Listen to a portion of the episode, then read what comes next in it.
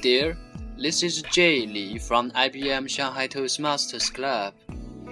You are listening to IBM Shanghai Toastmasters radio program.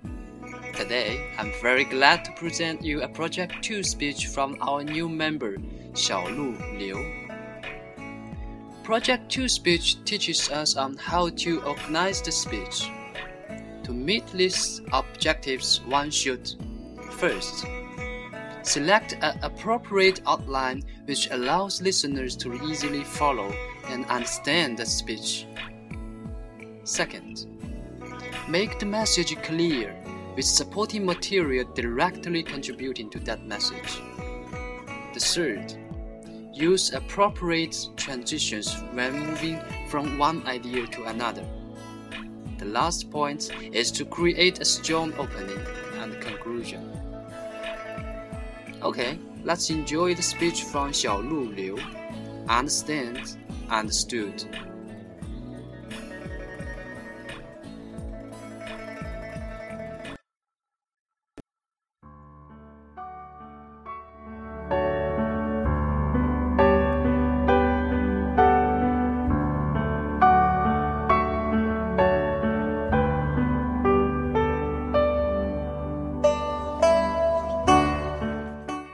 Why do you find most in your life?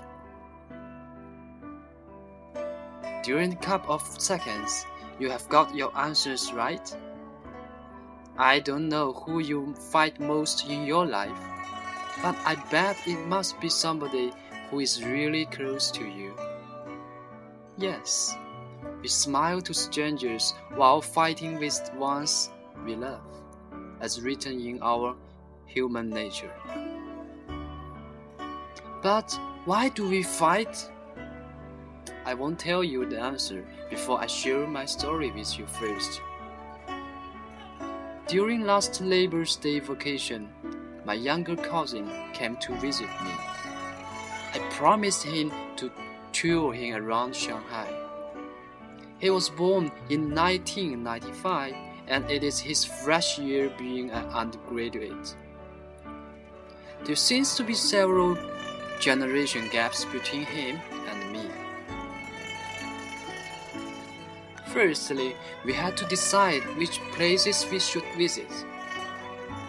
How about some old streets like Hengshan Road?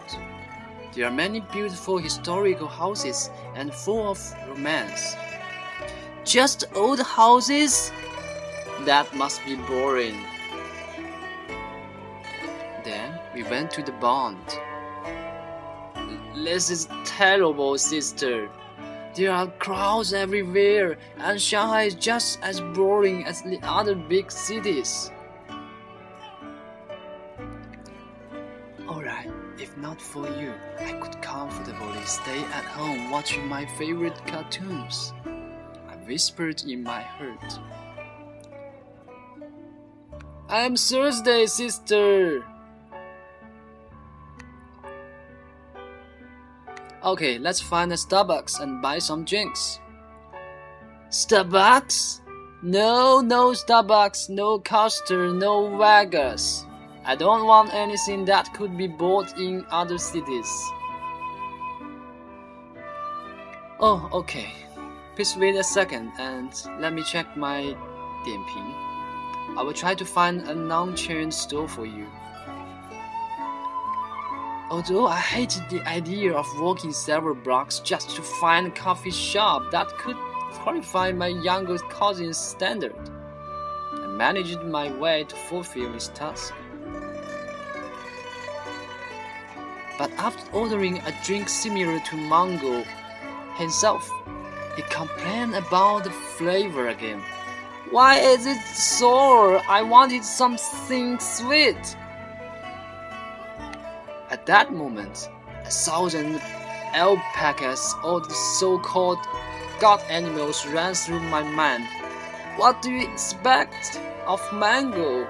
Sweet as sugar with no taste of sour? This time, I zipped my mouth and silently finished my drink. It is not that hard to imagine. Choosing the restaurant would be an even challenging issue. What kind of food do you prefer? I'm not sure. Then do you have some certain food you want to avoid? I don't like too spicy food, which will hurt my skin. A little spicy is okay. I don't like Western style food either. Based on his requirement, I recommended Bang style restaurant for lunch and Thai food for supper. That is not authentic Thai food. It is not similar to what I used to eat in Thailand.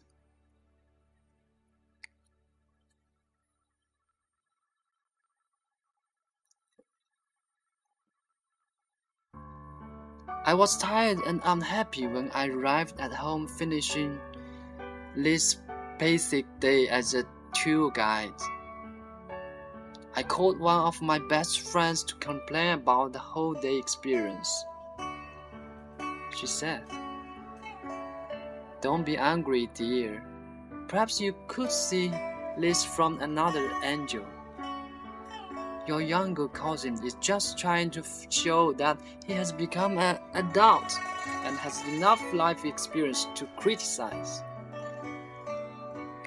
Oh my god, thanks to my friend, I was filled with wisdom instantly. Although I adore the old streets as the charm of this city, perhaps Happy Valley would, could be a better choice of boys of his age. Although he was picky about a simple choice of beverage, I believe that he was not born a picky person. It is reasonable if he wanted to experience something different because he lives in another city. As a fresh year undergraduate, he was just released from the heavy burden of the college exam, college entrance exam and hasn't got enough opportunity to travel around the world. That makes him want to improve his life experience even more.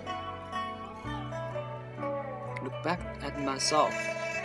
I am self-centered only child of the family, just as my younger cousin is.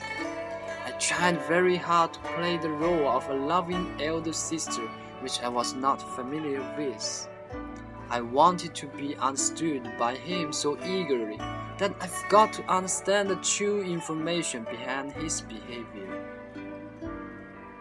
If I could read the information during the day, perhaps I could be in a better mood to deal with all the stuff.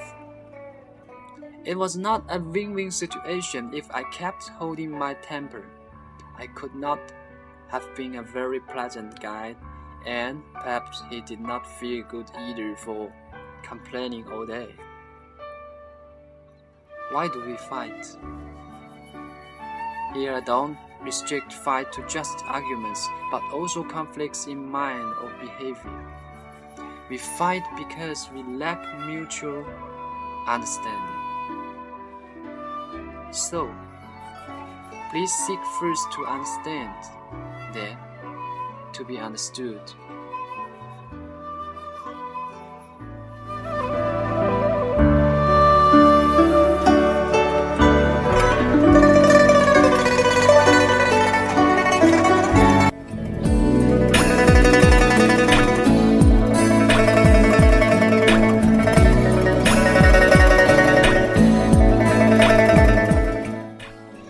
That's the P2 speech from Xiaolu Liu. Understand understood. Thanks all for listening, and thanks Xiaolu for its great speech. Again, this is IBM Shanghai Toastmasters radio program, and I am Jay. See you next time.